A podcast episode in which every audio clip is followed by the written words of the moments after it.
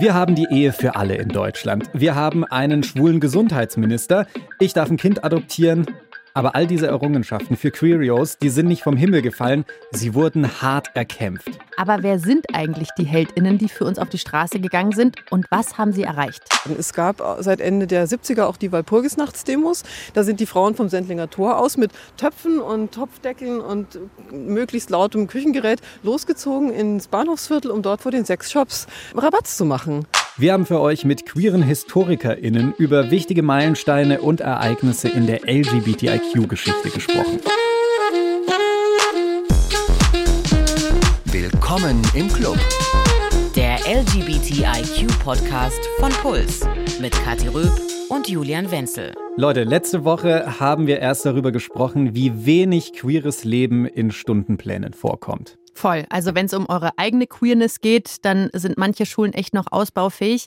Aber ich habe im Geschichtsunterricht auch, glaube ich, nie irgendwas über die Pride-Bewegung gehört oder über queere Aktivistinnen. Und da könnte man jetzt meinen, die gibt es nicht. Aber nein, es gibt ganze Archive voll mit queeren Geschichten. Und wir gucken jetzt mal drauf, welche Ereignisse vor allem in Deutschland für die LGBTIQ-Community so wichtig waren. Jo, und die große Frage, die wir uns heute stellen, wie eigentlich ja super oft im Podcast, wie kommt es dazu, dass jede Teil-Community da so ein bisschen ihr eigenes Süppchen gekocht hat, auch in der Vergangenheit? Ich habe nämlich den Eindruck, dass Schwule und Lesben doch manchmal ein bisschen enger auch noch zusammengehängt haben, so in der Vergangenheit. Der Sache wollen wir mal auf den Grund gehen, woher das kommt. Das finden wir heute raus. Und das Geile ist ja, Leute, ihr seid Teil der Geschichte. Jetzt klinge ich wie so eine Geschichtslehrerin, die versucht, ja, das Fachgeil zu verkaufen. Ne? Aber es ist ja so. Also wir sind auch Teil davon. Und deswegen haben wir euch auch so ein paar Meilensteine von uns mitgebracht, wo wir selbst mit dabei waren. Jetzt aber erstmal, als ich diese Folge recherchiert habe, waren so wahnsinnig viele inspirierende Leute dabei. Ich habe wirklich tolle Geschichten kennengelernt von Leuten, die sich einfach nicht haben unterkriegen lassen. Na dann jetzt aber hau auch gleich mal hier so eine inspirierende, queere Person für uns raus, bitte. Sehr gerne. Nummer eins fängt an mit einem Bild. Und das Bild könnt ihr euch auch selbst angucken auf unserem Instagram-Account. Da heißen wir Willkommen im Club. Schau es dir auch mal an, Julian. Ja. Was sagst du zu der Person da drauf? offen. Ist auf jeden Fall ein altes Bild. Also das ist so, so vergilbt in schwarz-weiß. Und ich würde sagen, die Person, die ich da drauf sehe, sieht aus erstmal wie ein Typ. Also wallende Mähne, ein Schwert umgeschnallt, hinten so, Dreispitzhut. Ähm, ich finde, es sieht ein bisschen aus wie Captain Jack Sparrow, nur so ein bisschen älter noch. Total. Ein, ein altes biometrisches Foto von ihm. Ähm, aber diese Person ist vor 300 Jahren geboren als Katharina Margareta Link in Halle. Aber manchmal war sie eben auch Anastasius oder Peter oder Cornelius.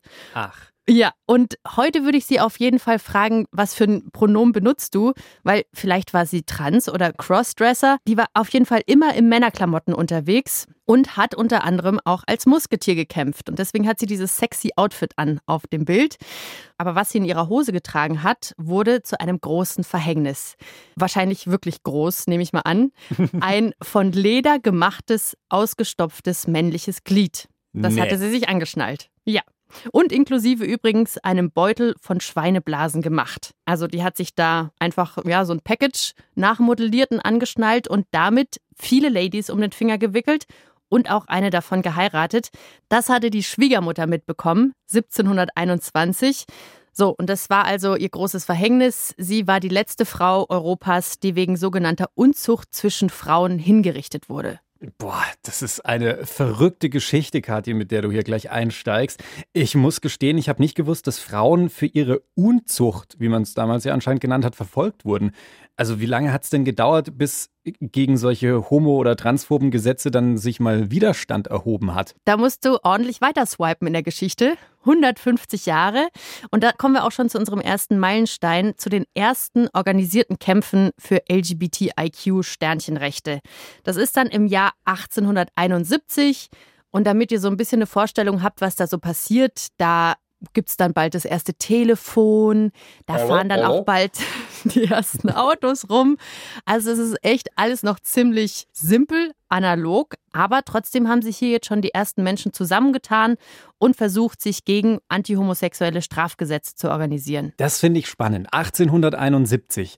Da rechne ich jetzt nicht unbedingt damit, dass quasi der erste CSD ums Eck kommt. warum genau da? Also was hat das ausgelöst? Ich stelle mir jetzt so eine selbstgenähte Regenbogenfahne vor. Oh ja, aus so dicken alten Stoff. Genau. Ja. Nein, das haben sie noch nicht gemacht. Aber damals war es so, da hat sich das Deutsche Kaiserreich gegründet und es gab eben dieses fette Strafgesetz gegen schwule Männer. Und der Paragraph, den es damals gab, der sagt euch vielleicht heute auch noch was. Das ist der Paragraph 175. Mhm. Heute nennt man den umgangssprachlich noch den schwulen Paragraph. Lies mal ganz kurz vor, was da so drin stand. Oh, ehrlicherweise ungern, aber was machen wir nicht alles für die Folge? Der lautete, die widernatürliche Unzucht, welche zwischen Personen männlichen Geschlechts oder von Menschen mit Tieren begangen wird, ist mit Gefängnis zu bestrafen, auch kann auf Verlust der bürgerlichen Ehrenrechte erkannt werden.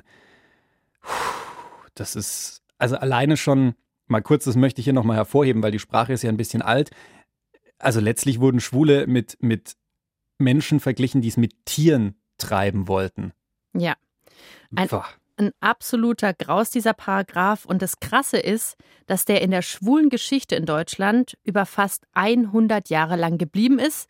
Zwar in veränderter Version, aber bis 1994, also bis vor 27 Jahren, war der in einer anderen Version aber immerhin noch aktiv.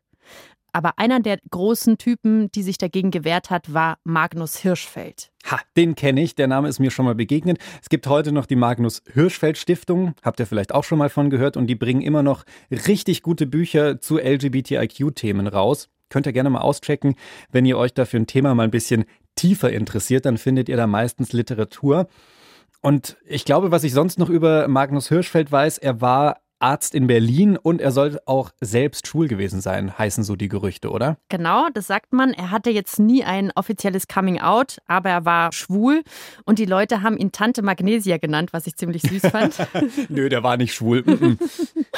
ja, er hat äh, außerdem sehr viel zur Sexualität geforscht und einfach massig viel Content rausgeballert in Zeitungsartikeln, in wissenschaftlichen Texten und so. Und damit konnte er damals die Berliner Behörden davon überzeugen, dass Homosexualität etwas ist, was man einfach nicht, Zitat, ausrotten kann. Also mhm. so der Punkt, hey, ihr könnt nichts dagegen machen. Homosexualität gibt es nun mal. Die Leute werden sich nicht umstellen. Also lasst den Leuten doch wenigstens so ein bisschen Freiheit.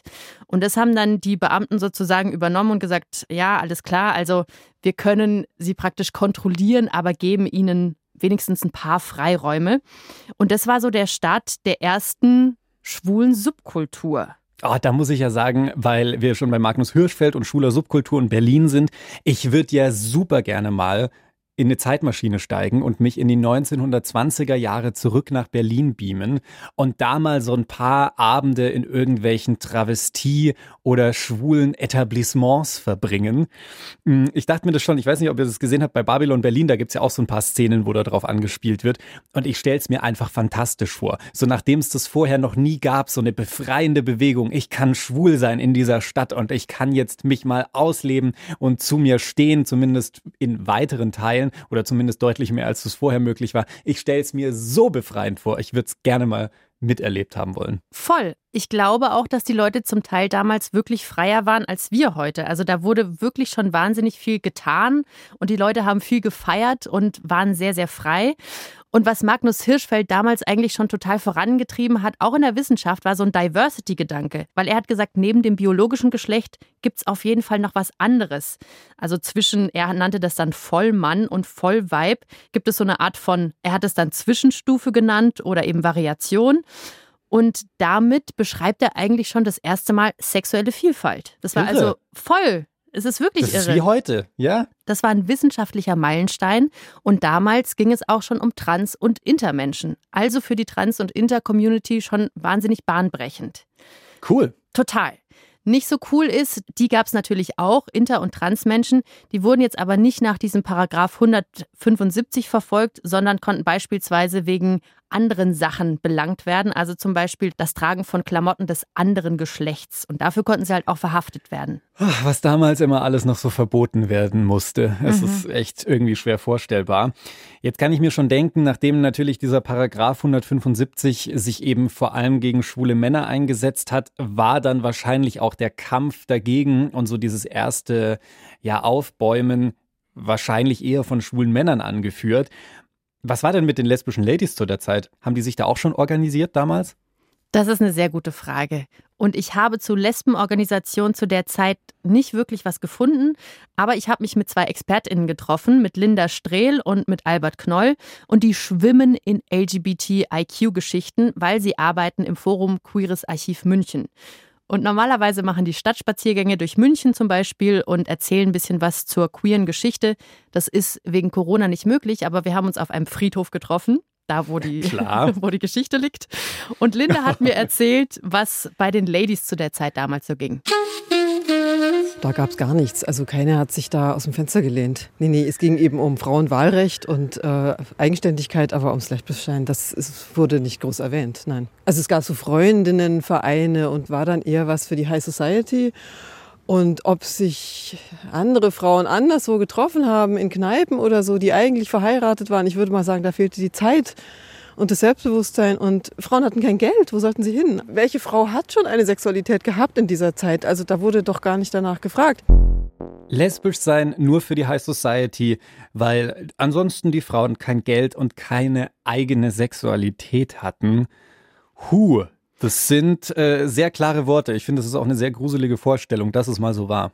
Total. Und dieses Lesbischsein gab es natürlich trotzdem, aber es wurde nicht so in den Vordergrund gestellt. Und es gab ein paar sehr mutige lesbische Frauen, die haben sich aber eben deswegen meistens mit anderen Themen beschäftigt und sich dafür eingesetzt. Zum Beispiel die beiden hier, die haben versucht, Hitler zu verhindern. Die äh, Frauen, die hier in München aktiv waren, wie Anita Augsburg und Lida Gustava Heimann, die waren lesbisch, die waren ein Paar, die haben das aber nie zum Thema gemacht. Die Anita Augsburg hatte auch um die Jahrhundertwende ein Fotostudio, das Fotostudio Elvira in der von der Tannstraße. Das war auch einer der wenigen Berufe, in denen Frauen sich entfalten konnten. Und die haben 1923 die Ausweisung Hitlers gefordert wegen Volksverhetzung.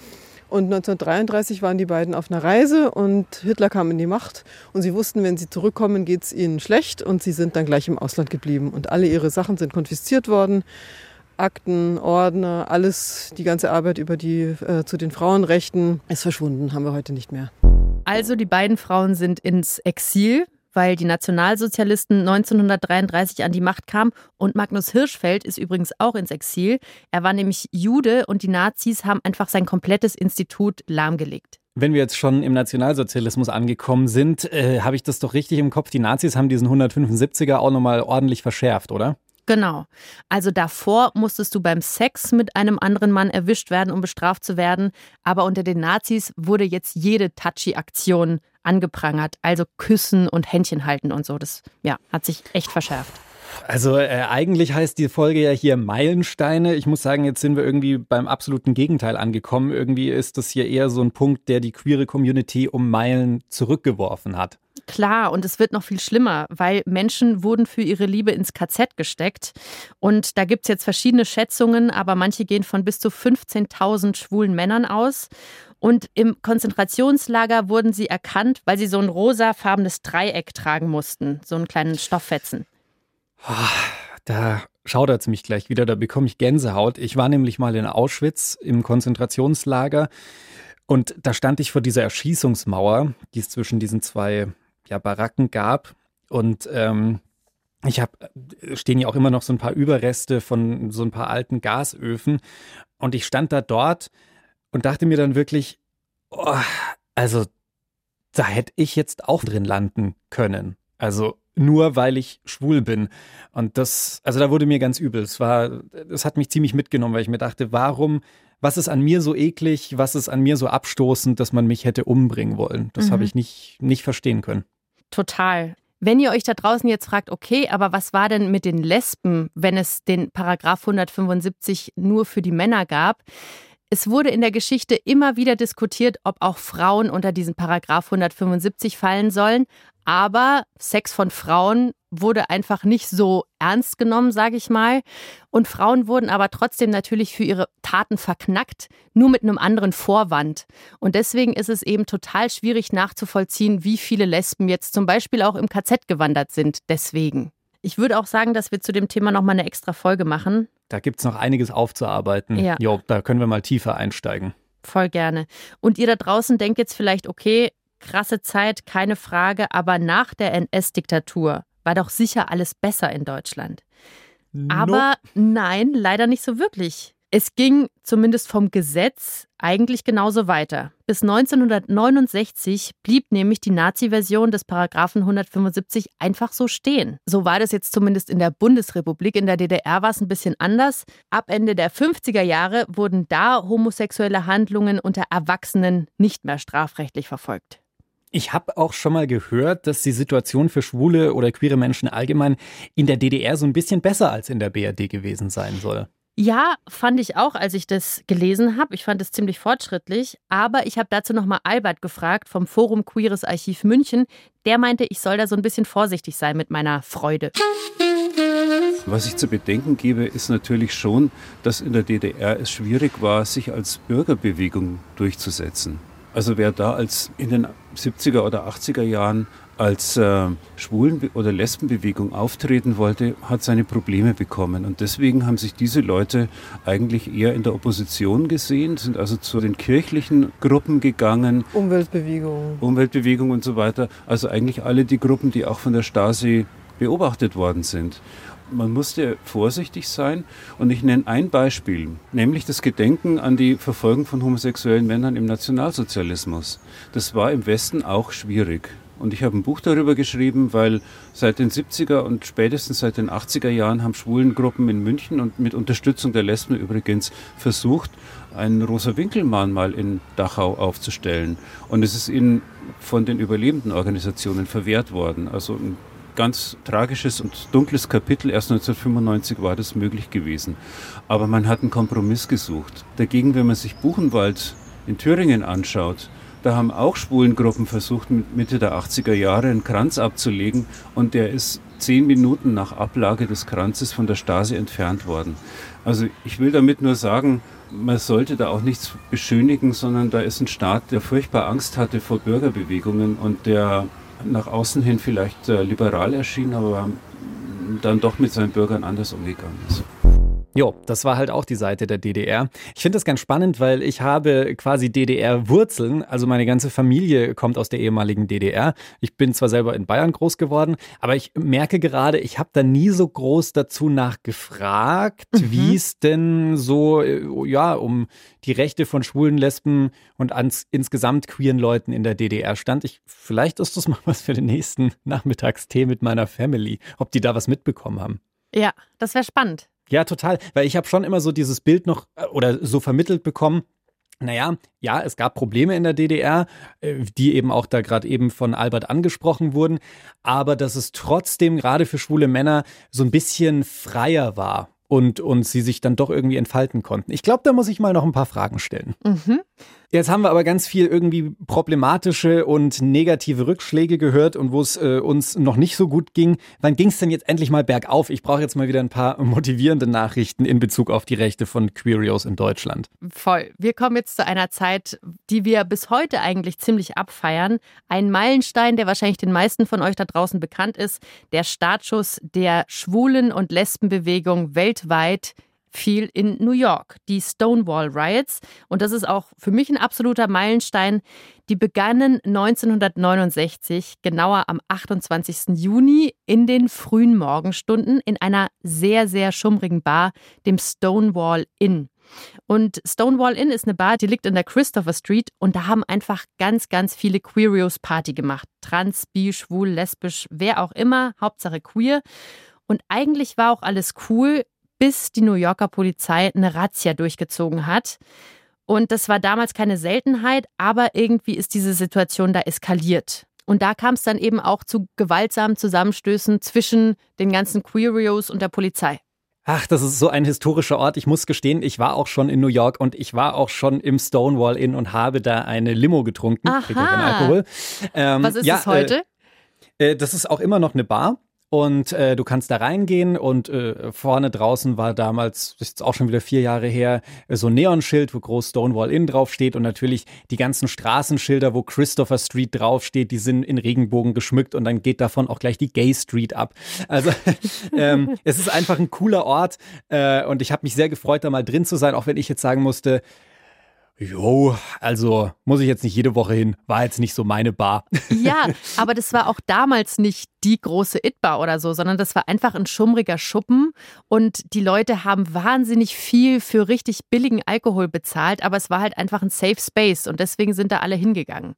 Ja, und man muss halt sagen, wir haben den Leuten von damals auch einfach super viel zu verdanken, dass wir heute eben auf den nach dieser Straße benannten Christopher Street Day gehen können.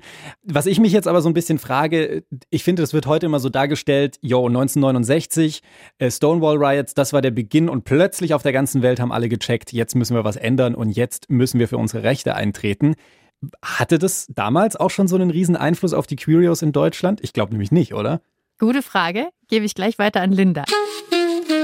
Also ich glaube, das wird einfach zusammengefasst, weil es auf ein ähnliches Datum fiel. Stonewall war ja im Juni 69 und wie wir schon gesagt haben, der 175er wurde entschärft auch 69. Die Frauenbewegung, die sozialen Bewegungen kamen auch so Ende der 60er. Und dann kann man natürlich sagen, okay, das war sozusagen der Startschuss für, für alles. Da gab es dann in Amerika was und bei uns was.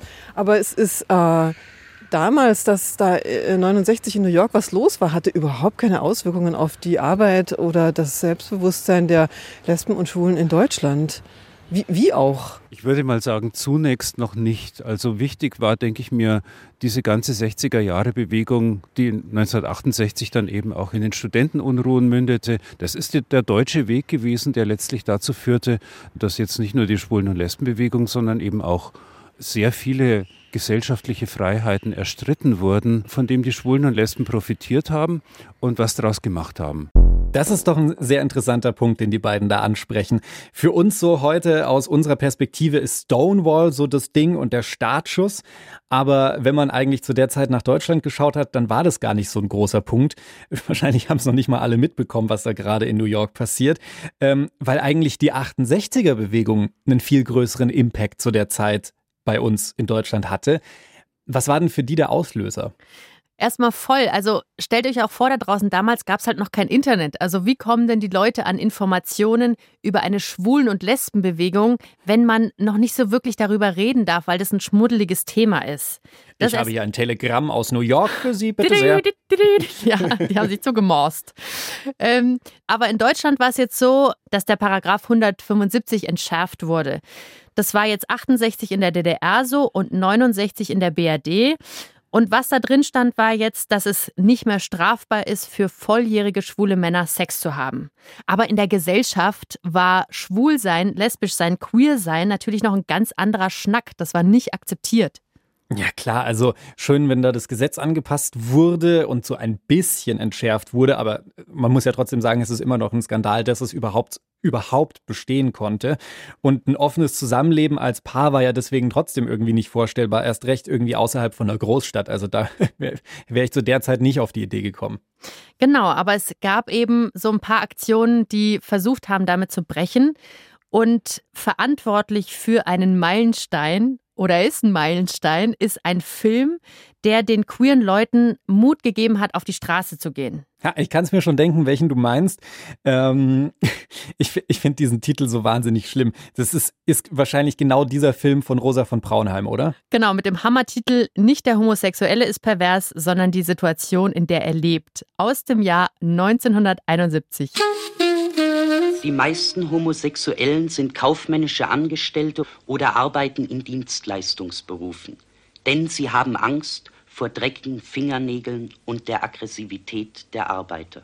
Schwule haben es doppelt schwer am Arbeitsplatz. Denn zu der üblichen beschissenen Arbeit kommt die nervenaufreibende Selbstverleugnung.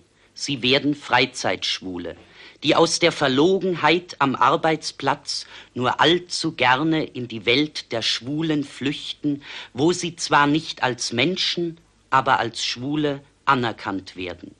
Hast du dir den Film mal angeguckt? Nein, ich fand den Titel bisher immer so schrecklich. Ich weiß, dass es ein Meilenstein ist. Eigentlich muss ich ihn gesehen haben. Aber ich fand den Titel so schrecklich und allein, wenn ich diese Wortwahl gerade eben schon gehört habe, weiß ich nicht, ob ich da wirklich Bock drauf habe. Ja, also packt ihn euch mal auf die Watchlist, Leute. Ich habe ihn mir gestern angeguckt. Ich finde diesen Film total weird, aber ich würde ihn schon auch als Meilenstein bezeichnen. Es mhm. geht nämlich um diesen Typen Daniel, der kommt nach Berlin und trifft erstmal auf die unterschiedlichsten Arten von schwulen Männern und wird dann einfach Teil dieser Subkultur, ist aber überhaupt nicht glücklich, ja. Und dieser Film ist eigentlich eine Kritik an der schwulen Szene itself, weil er sagt, hey, fuck, also warum teilen wir uns hier in diese unterschiedlichen Gruppen auf? Sehen wir nicht, dass wir alle unglücklich sind? Und am Ende liegt dieser Daniel vor so sechs, sieben schwulen Männern, die nackt im Bett hocken, wie äh, das letzte Abendmahl so ungefähr. Und die sagen Klar, eben, so. lasst uns alle vereinen, lasst zusammen auf die Straße gehen und vereint, egal ob Lederschwuler oder irgendwie alter Schwuler, lasst alle zusammengehen und endlich mal zusammen kämpfen. Und es hat halt auch wirklich was ausgelöst, weil die Message war, hey, versteckt euch nicht, sondern kämpft miteinander für eure Rechte. Und da hat der Regisseur selbst, Rosa von Braunheim, auch echt mit angepackt. Nach dem Film haben wir dann, sind wir gereist und haben über 50 Schwulengruppen in Westdeutschland und Westberlin äh, mitbegründet. Also nach der Diskussion, äh, das waren hauptsächlich linke äh, Studenten, äh, die so durch die 68er politisiert waren, aber da keine Heimat kriegten als äh, Schwule. Und dann ging es so richtig los mit der Schwulenbewegung in Deutschland. Yes. Und jetzt rate mal, wer sich geweigert hat, diesen Film zu zeigen. Ach, ich kann es mir leider schon denken. Ähm, wir vielleicht. Ganz genau. Der WR. Wegen ja. homosexuellem Content haben sie die Ausstrahlung verweigert und der Sendetermin wurde auf Wunsch des Bayerischen Rundfunks in den WDR verbannt.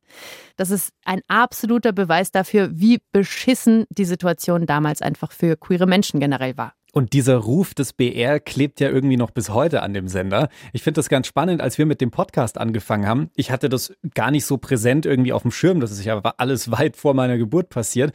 Aber äh, haben wir ja sehr viele Nachrichten bekommen. Das können wir, glaube ich, an der Stelle mal erzählen, wo die Leute so überrascht waren. Was? Der Bayerische Rundfunk mit einem queeren Podcast? Wie kann das denn sein? Das passt doch überhaupt nicht zusammen. Das ist doch dieser verstaubte Sender, der damals keine Filme über uns zeigen wollte. Also das hat tatsächlich auch über viele Jahrzehnte hinweg das Bild des Bayerischen Rundfunks geprägt. Kann man auch mal sehen, was so eine Fehlentscheidung damals äh, für eine langfristige Auswirkung hat. Wir können immerhin sagen und happy sein, dass sich da seitdem doch ein bisschen was verändert hat und wir frei unseren Podcast hier machen können und auch Unterstützung im BR erfahren. Das möchte ich jetzt schon auch mal sagen. Also es hat sich seitdem ein bisschen was verändert. Voll. Das ist also praktisch ein kleiner persönlicher Meilenstein für uns. Yes, wir sind ein kleiner queerer Meilenstein für die BR-Geschichte. Mal gucken, ob wir es auch mal in eine Chronik schaffen, Kathi. Also ich merke mir jetzt schon mal, das erste Mal so richtig zur Unity aufgerufen wurde in den 70ern und Auslöser war in Deutschland der Film von Rosa von Braunheim. Wer hat denn da jetzt genau mit wem irgendwie für queere Rechte dann gekämpft? Also wie ging es nach dem Film weiter? Das ist eine gute Frage, weil ich warte und ich glaube du auch die ganze Zeit drauf, dass es mal heißt, hey, die ganze Community stand zusammen, vereint ja. in Unity und waren auf der Straße. Aber das passiert leider nicht so oft und das haben Linda und Albert mir auch nochmal erzählt. Also ich würde sagen, es gab punktuelle Berührungspunkte, immer mal wieder, aber nicht auf Dauer. Lesben haben sich damals auch als schwul bezeichnet teilweise. Das ist ganz lustig zu lesen. Und es gab auch erste ähm, Infostände in der Fußgängerzone, wo Frauen und Männer, Lesben und Schwule gemeinsam standen, um ihre Interessen zu vertreten, sich überhaupt mal der Öffentlichkeit zu präsentieren, zu sagen, hallo, hier sind wir, schaut uns an, wir sehen aus wie ihr, redet mit uns. Da ging es um den Abbau von Vorurteilen. Ja, und das ist ja ein gemeinsames Thema. Ganz eindeutig und äh, wenn man erkennt, äh, dass man gemeinsam mehr erreichen kann, das ist auch oft so das Motto des CSD gewesen, da gemeinsam aufzutreten. Aber wenn man genau hinschaut, und da hat Linda schon recht, dann gibt es so unterschiedliche Themenbereiche im sozialen Bereich, die nicht übereinander gehen. Okay, also wenn es um Diskriminierung geht, dann äh, tritt man zusammen, aber sonst vielleicht nicht so sehr. Aber was war jetzt mit den Frauen zur damaligen Zeit? Das habe ich auch nochmal Linda gefragt. Wir mussten laut schreien, um gesehen zu werden. Es gab seit Ende der 70er auch die Walpurgisnachtsdemos. Da sind die Frauen vom Sendlinger Tor aus mit Töpfen und Topfdeckeln und möglichst lautem Küchengerät losgezogen ins Bahnhofsviertel, um dort vor den Sexshops ähm, Rabatz zu machen. Ja, Mhm. Also das hat sich dann nachher wieder auf eine theoretischere Ebene verlagert. Man muss natürlich auch dann Anregierungen schreiben und viel Papierkram machen, aber es geht auch darum zu zeigen, wo man, ja, wer wir sind und wo wir sind und was wir wollen. Ja. Das ist, scheint mir bei den Schwulen jetzt weniger äh, Thema zu sein, dass es euch an Sichtbarkeit mangelt. Das mit der Sichtbarkeit würde ich gar nicht so wegdiskutieren wollen. Sichtbarkeit erzeugt sich ja auch dadurch, dass man beispielsweise in ein Lokal hineinsehen kann und einfach als, äh, als Gast sehen kann, was, was kommt auf mich zu. Das heißt, auch schwule Lokale waren unsichtbar, lange Zeit, lange Zeit nach 1970 auch noch, als der Paragraph dann endlich entschärft worden war. Es war dann zwar ein großes Aufatmen in der schwulen Szene gewesen, wir werden jetzt nicht mehr total verfolgt, sondern wir können eine Gruppe bilden, wir können etwas, etwas entspannter durch die Straßen gehen. Aber die gesellschaftliche Ausgrenzung galt Männern genauso wie Frauen und in mancher Hinsicht sogar stärker den Männern, denn die waren oftmals Zielobjekt gewesen des Hasses. Bei, bei den Frauen war oft so eine Unsichtbarkeit da und zwar für die ganze Gesellschaft. Männer waren eher sichtbar. Also wenn Männer Arm in Arm untergehakt durch die Straßen gehen, ist das was anderes, als wenn Frauen das tun, weil dann da akzeptiert man das. Ja, das genau, sind beste Freundinnen, das, tun, das sind Schwestern, die haben die schon lange nicht mehr genau. gesehen. Das machen die halt. Also, ja. halt das ist natürlich ein Teil der, der lesbischen Unsichtbarkeit, weil man das einfach woanders hinschiebt. Wenn das Männer tun, dann ist es eindeutig. Eindeutig und ist auch eindeutig einer Repression ausgesetzt gewesen und wird auch immer noch. Also ich will das gar nicht so in die Vergangenheit hineinschieben. Denn Übergriffe nach CSDs auf Männer, die unüblich aussehen, die sich schminken und so weiter, gibt es immer noch. Auch in Deutschland. Traurig, aber sehr, sehr wahr, haben wir auch schon eine eigene Podcast-Folge dazu gemacht zum Thema Gewalt gegen Queerios. Da erzählt Marcel nämlich genau diese Geschichte, dass er auf dem Heimweg vom CSD angegriffen wurde, weil er ein Kleid getragen hat. Ja, hört euch die Folge gerne nochmal an. Trotzdem sind diese CSDs natürlich ein Meilenstein der queeren Geschichte in Deutschland. Die hatten damals nicht so einen großen Hype erlebt wie heute. In München gab es den ersten 1980 und Albert erzählt nochmal, wie es damals so war. Beim ersten CSD 1980 gab es 150 Teilnehmer und es waren ungefähr 130 Männer und 20 Frauen dabei gewesen.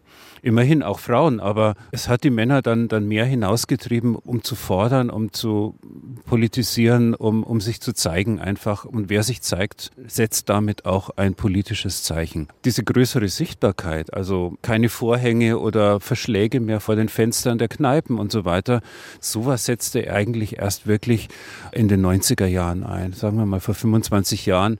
Also ich kenne das selber. Ich kenne das selber, dass ich, äh, dass ich viele Situationen, in denen junge schwule Männer sich offener und ähm, ungeschützter vielleicht auch bewegen, dass ich selbst als alter Kämpfer mich, äh, mich nicht so recht traue. Ja, in den 80ern, da sind super viele CSDs in verschiedensten Städten in Deutschland ja aus dem Boden gesprossen, möchte ich fast sagen. Und äh, zu, in dieser Zeit, in diesen 80er, 90er Jahren, da waren wir schon mal mit unserem Podcast zu Besuch.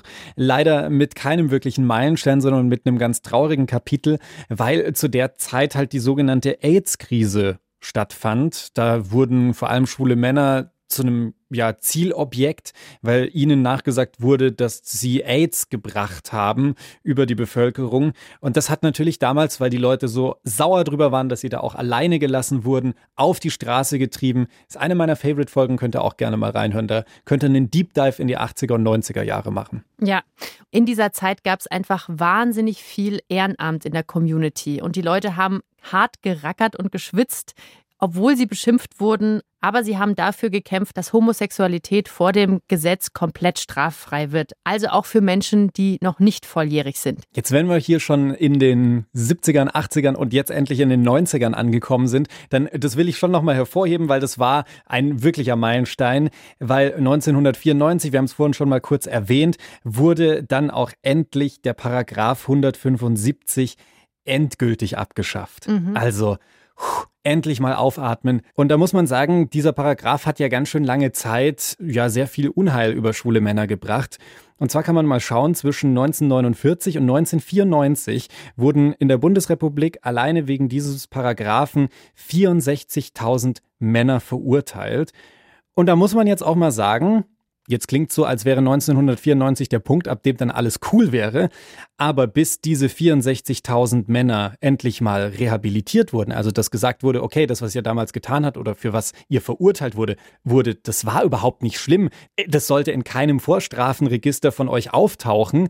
Das hat extremst lange gedauert und zwar bis 2017. Erst da wurden diese Leute rehabilitiert und das ist ein ziemlich dunkles Kapitel, was auch immer wieder in der Community sehr strittig diskutiert wurde, weil es da dann auch um Ausgleichszahlungen geht und da hat sich naja, ich möchte jetzt mal sagen, hm, die Regierung nicht gerade mit Ruhm bekleckert. Ich glaube, für die war das so ein Ding, naja, die 64.000 Leute, pff, haben wir schon größere Probleme gehabt, aber in der Community war das ein sehr, sehr wunder Punkt, der lange nicht beackert wurde. Und wenn man da jetzt noch das größere Bild aufmachen will, kann man ja auch noch die Opfer des Nationalsozialismus dazuzählen. Also in der deutschen Geschichte, da wurden ja queere Menschen schon relativ lange verfolgt und unterdrückt. Also es ist echt irgendwie schwierig gewesen. Und hier in München gibt es auch ein Mahnmal für die Opfer des Nationalsozialismus. Das ist ein Meilenstein für Albert aus dem Archiv Queeres Forum München. Die sind auch ein bisschen dafür verantwortlich, dass es dieses Mahnmal überhaupt gibt. Also guckt euch das gerne mal an, wenn ihr in München seid. Guckt euch das mal so an, wie Kati sich das angeschaut hat. Die war nämlich für euch da. Könnt ihr euch auch selber anschauen, wenn ihr es nicht nach München schafft. Äh, haben wir nämlich bei uns auf Instagram in die Highlights gepackt. Oh ja. So, Jetzt haben wir sehr viel über queere Geschichte geredet und wichtige Persönlichkeiten, die es zum Teil leider nicht mehr gibt. Aber auch zu unseren Lebzeiten gab es ja krasse Entwicklungen. Was ist da so dein Highlight, Julian? Was hast du ja. selbst mitgelebt, mitgetragen? Ach, da muss ich nicht lang nachdenken. Ganz klar, Juni 2017, die Ehe für alle, oder? Also richtig großer Punkt. Da wurde ja im Bundestag 2017 drüber abgestimmt und ich habe damals bei einem anderen Radiosender gearbeitet, im Juni 2017 und ich kann mich noch absolut dran erinnern. Ich habe die Abstimmung live mitverfolgt über Livestream und ich durfte es dann als erster live im Radio verkünden. Und das war schon ein besonderer Moment für mich. Also so, dass ich wirklich ein bisschen Gänsehaut auch hatte. Und ach, ich habe dann die Moderatorin danach umarmt, als der Talk vorbei war, weil ich mir dachte, geil, hier in so einem historischen Moment dabei zu sein und das dann auch zu verkünden, toll. Süß. Ich weiß auch noch genau, wo ich war. Ich habe mir ja. mit einer guten Freundin, die auch queer ist, äh, Grüße gehen raus. Wir haben Sektfrühstück gemacht und mhm. haben uns vor den Laptop gehockt. Und als die Entscheidung dann klar war, ähm, sind wir uns in den Armen gelegen und wir wissen beide nicht wahrscheinlich, ob wir das jemals machen würden. Aber das war auf jeden Fall ein cooler Moment. Und ja, es gibt in der Community wahnsinnig viel Kritik. Viele Leute sagen, hey, warum braucht es denn überhaupt noch? Ähm, schließen wir uns dann nicht wieder irgendeiner patriarchalen Vorstellung oder einer heteronormativen Vorstellung an? Aber ich muss ehrlich sagen, dass ich finde, dass so viele Leute dafür auf die Straße gegangen sind, um das möglich zu machen, dass es für mich ein absoluter Meilenstein ist. Das finde ich ganz interessant, dass du das gerade ansprichst, wie viele Leute da auf die Straße gegangen sind. Da gibt es ja oft diesen Vergleich, wie das in den USA lief, die Einführung der Ehe für alle. Und dass da viel, viel breiter dafür gekämpft wurde, also auch viel mehr Straight Allies mit dabei waren, die sich dafür eingesetzt haben. Und hier in Deutschland die Diskussion eher so war, naja, wenn sie das halt auch noch brauchen, ja, sollen sie es halt haben. Aber ich freue mich jetzt nicht so dafür, so eher so, naja, ja, haben wir das jetzt halt auch abgehakt. Wohingegen in den USA die Euphorie viel, viel größer war. Und das fand ich schon ein bisschen schade. So diese eine Freude in diesem Moment, wo ich das verkünden durfte, ist dann doch relativ schnell abgeflacht, weil es irgendwie so kein großes Ding mehr war und alle wieder so zu ihrem naja, zum nächsten Tagesordnungspunkt übergegangen sind. Mhm. Und äh, was du da angesprochen hast mit der Diskussion in der Community, das ist, ähm, finde ich auch sehr schade, weil ich mir denke, ja klar kann man hinterfragen, ob es die Ehe als Institution braucht, aber Mai, wir haben's. Zwingt uns ja niemand dazu, es zu nutzen. Hauptsache, wir haben die Möglichkeit. Das ist so für mich meine Zusammenfassung daraus. Voll. Wer Bock drauf hat, haut rein. Und es waren jetzt nur ein paar Meilensteine dieser langen queeren Geschichte und es ist noch lange nicht vorbei, Leute. Und deswegen habe ich auch nochmal unsere zwei Buchwürmchen gefragt vom Forum Queeres Archiv München, wie sie die Zukunft sehen. Es gibt immer wieder Rollbacks und im Moment sieht alles rosa-rot aus und alles scheint möglich zu sein. Ich glaube aber auch, dass vieles davon einfach Mode ist. Von den Medien aufgegriffen wird. Es ist halt jetzt gerade interessant. Frauenthemen, Frauenrechte sind immer noch nicht sexy genug. Ja, also da gäbe es auf der Front auch schon noch einiges zu arbeiten. Da müssen wir auf jeden Fall aufpassen, das dürfen wir nicht vergessen. Es hat mir auf jeden Fall super viel Spaß gemacht, die Geschichten rauszusuchen. Und wenn euch da draußen jetzt auch noch was Cooles, Ulkiges, Mutiges, was auch immer aufgefallen ist in der queeren Community, immer her damit, schickt's uns. Darf ich an der Stelle den Spielverderber spielen? Auf jeden Fall. Ich fand die Folge bisher auch total cool, aber mir fällt auf, was ist eigentlich mit Transgeschichte? Warum ging die so unter? Also irgendwie 69 Stonewall, ganz viele Transpersonen mit dabei. Kann ich euch übrigens einen super Dokumentarfilm darüber empfehlen. The Life and Death of Marsha P. Johnson. Das war eine der Frauen, die damals mit dabei war bei den Stonewall Riots. Und in dieser Dokumentation wird auch so ein bisschen die Frage gestellt, hm, irgendwie waren damals Transleute ganz vorne an vorderster Front mit dabei bei den ersten Kämpfen. Und dann hat man irgendwie lange nichts mehr davon gehört. Und irgendwie ging das so ein bisschen unter. Ich glaube, da müssen wir mal noch ein bisschen tiefer nachforschen in einer weiteren Folge, weil das sollte nicht zu kurz kommen. Die queere Geschichte besteht nicht nur aus schwuler und lesbischer Geschichte. Das vergisst man gerne mal. Das möchte ich an der Stelle unbedingt erwähnen. Auf jeden Fall. Wenn ihr Vorschläge habt oder Fragen, schickt uns doch gerne eine Mail an willkommen im Club at deinpuls.de oder eine Nachricht über unseren Instagram-Account. Da heißen wir Willkommen im Club zusammengeschrieben. Oder eine Sprachnachricht an die 0151 12 18 4 mal die 5. Die Redakteurin für diese Folge war wie immer Mila Hahner und produziert wurde sie von Jacqueline Hofer und von Francesco Burgio. Nächste Woche machen wir eine Folge, die ihr euch heiß gewünscht habt. Da geht es dann um Coming-out-Tipps. Kannst schon mal ein bisschen suchen, Julian. Ja, ich fange schon mal an. Bis dann. Ciao.